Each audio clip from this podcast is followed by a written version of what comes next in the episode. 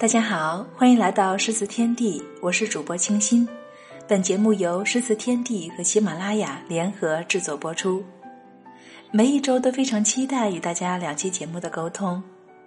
虽然不曾相识，也未曾谋面，但总能感觉到你们的存在，就像贴心的朋友一样。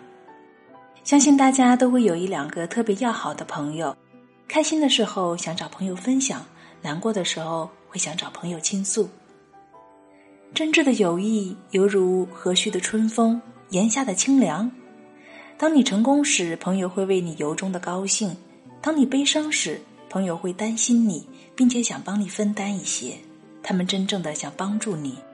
我想，真正的朋友不会在乎你的容貌，也不会在乎你的地位，不会在乎你的家境。他们真正在乎的是，你是否真正过得好。今天我们就来分享一个关于朋友的故事，来自作者日光清晨的“苟富贵，勿相妒”。当我们在谈论友情、爱情、亲情的时候，我们在谈论些什么呢？在我看来，这世上所有的情感，若能幻化成为没有嫉妒之心的亲情，才能够算为完满。年轻的时候容易犯错。彼此间的争强好胜，总会一不小心的变化成嫉妒。于是，当你听朋友分享他的喜悦时，你偶尔会有失落感，甚至会埋怨命运没有同样的眷顾你。人活一世，我们最终应该豁然开朗。锦上添花的人多，雪中送炭的人少。可给你锦上添花的人，未必在真心的与你交好。雪中送炭的人也未必能在你一朝成名之时与你分享喜悦。我读大学的时候做过一两个月的家教，这期间我有幸认识了一位退休老干部，她是我家教学生的奶奶。若非她主动提及她的工作，我从未想过这位慈祥的老人曾经是南京市最年轻的处级女干部。老奶奶总是一脸的柔和，不争不抢，不紧不慢的活着。这样的状态常常让我很羡慕，大概也只有经历过了大风大浪的人，才能够拥有这份平静的淡然吧。有一天，恰逢我自己遇到点事儿，去老奶奶家的时候，我的眼眶已经红润润了。虽然我极力的克制自己的忧伤，可眼泪还是刷刷的往下掉。老奶奶见状，轻拍着我的肩膀，不停的安慰我。并询问我发生了什么事。人往往更能平静的去舔舐自己的伤口，可一旦有人前来安慰，你的悲伤便会瞬间的决堤。我向老奶奶叙述着详情，如今想来也不过是一件小事罢了。那时候学校组织选拔校十佳大学生，这项荣誉对一个学生是最大的肯定，也是全校最难获得的奖项之一。经过学院老师商议后，他们决定推选我代表电气学院参加十佳大学生的选拔。听到这一消息的时候，我高兴极了，兴奋的与我的闺蜜进行分享。出乎意料的是，与我共同成长、一直视彼此为另外一个自己的她，在听到这一消息后，毫不掩饰的质问我：为什么没有推选她？此话一出口，他显然也有些后悔。我们面面相觑，竟觉出一丝丝的尴尬来。后来闺蜜去找了辅导员，直言不讳的对此事表达不满，但大局已定，辅导员只是用了一些不成文的理由搪塞了她。可当我知道这些事的时候，却有种遭到背叛的感觉。那时候我的世界观非黑即白，没有所谓的灰色地带。因此，我无比的委屈，觉得友谊竟还是战胜不了人善于利己又善妒的考验。当我把这事原原本本的述说给老奶奶听时，她没有安慰我，而是又给我讲了一个她的故事。原来，老奶奶在知识青年下乡的时候，也结识过一位性情相近的好朋友，他们一直以姐妹相称。亲密的不分彼此，之后他们都回到了南京，见证了双方从结婚到生子的幸福。在她的姐妹生活不济之时，老奶奶经常的倾囊相助，给她送去吃穿用的东西。可久而久之，这样的好心竟让她的闺蜜产生了强烈的自卑感。这样的自卑感又不知从何时起转换成了嫉妒。她的闺蜜竟然诬告她贪污受贿。当然，这样的举报不过是子虚乌有而已。可这段友谊却自此画上了句号。后来，她闺蜜的老公发了家，老奶奶从他们共同的朋友那里听说，许多在她贫困潦倒的时候与她断了联系的朋友，如今都开始向她靠拢。他们经常约她一起逛街、打麻将、做 SPA。当然，他们也大多是有事相求，比如求个工作、求个门路等。老奶奶每每听说关于她的消息时，总是笑而不语。很多人都以为老奶奶会嫉妒闺蜜如今富态的生活，但老奶奶告诉我，在她的内心里，从来没有忘记他们做知青的时候彼此一起走过的日子，所以她只是不愿意做锦上添花的人，但却是从内心里真心的替她高兴的人。人生无常。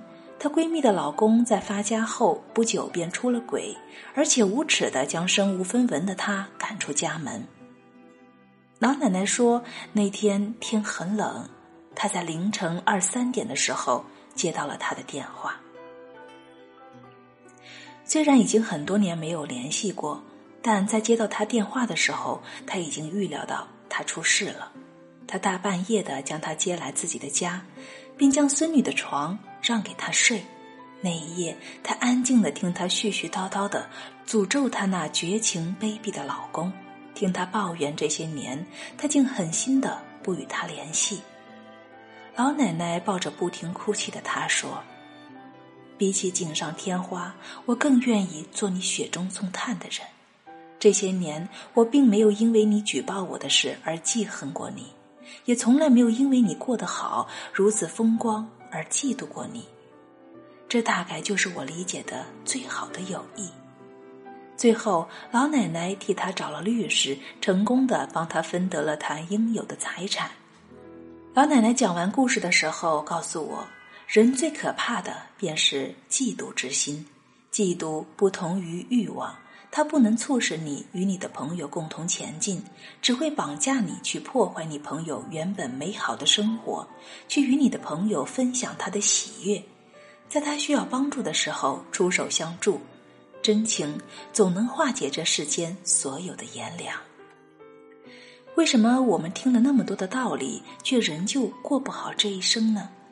因为我们只是在听着这些道理，却从未身体力行。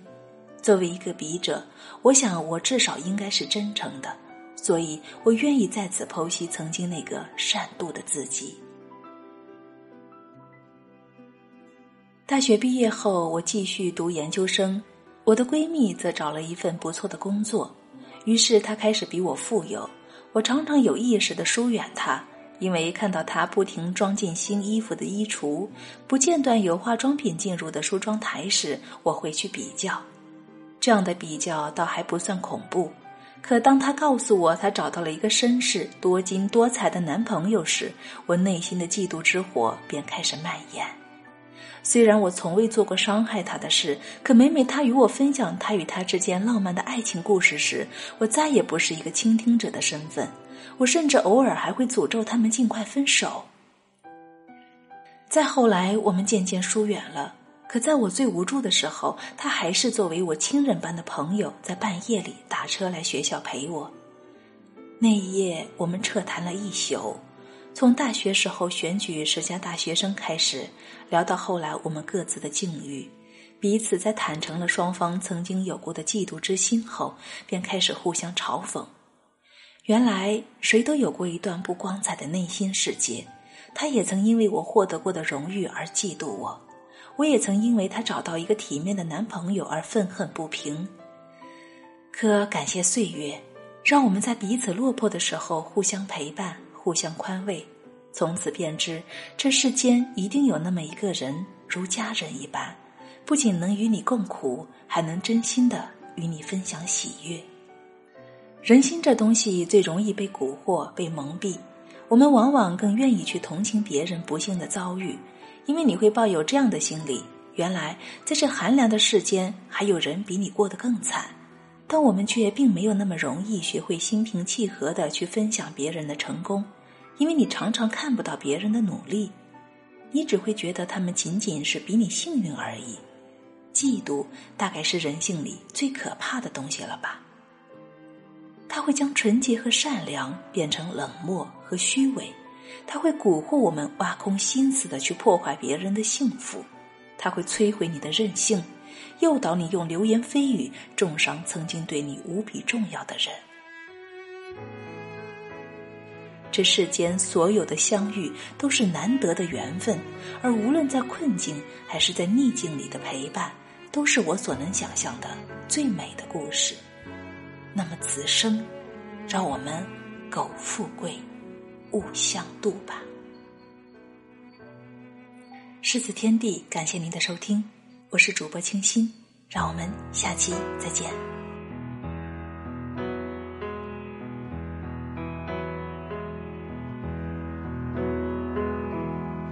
爱上了你，爱上。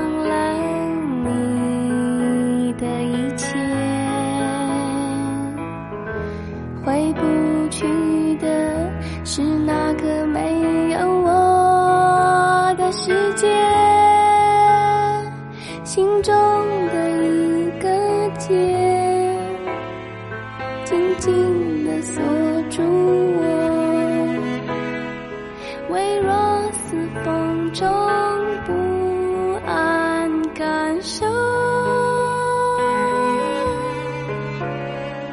该如何面对你温柔眼神？当心中有了疑问，而我是不是你的唯一？而你是不是真的在乎？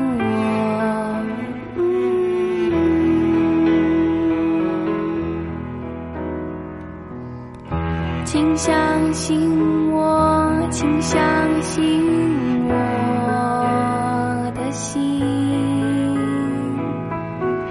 就这样地坠入幸福的深渊嫉妒你的快乐他并不是因为我真心退缩在黑暗角落该如何倾听你温柔声音它并不只属于我而你是不是真的在乎我？而我是不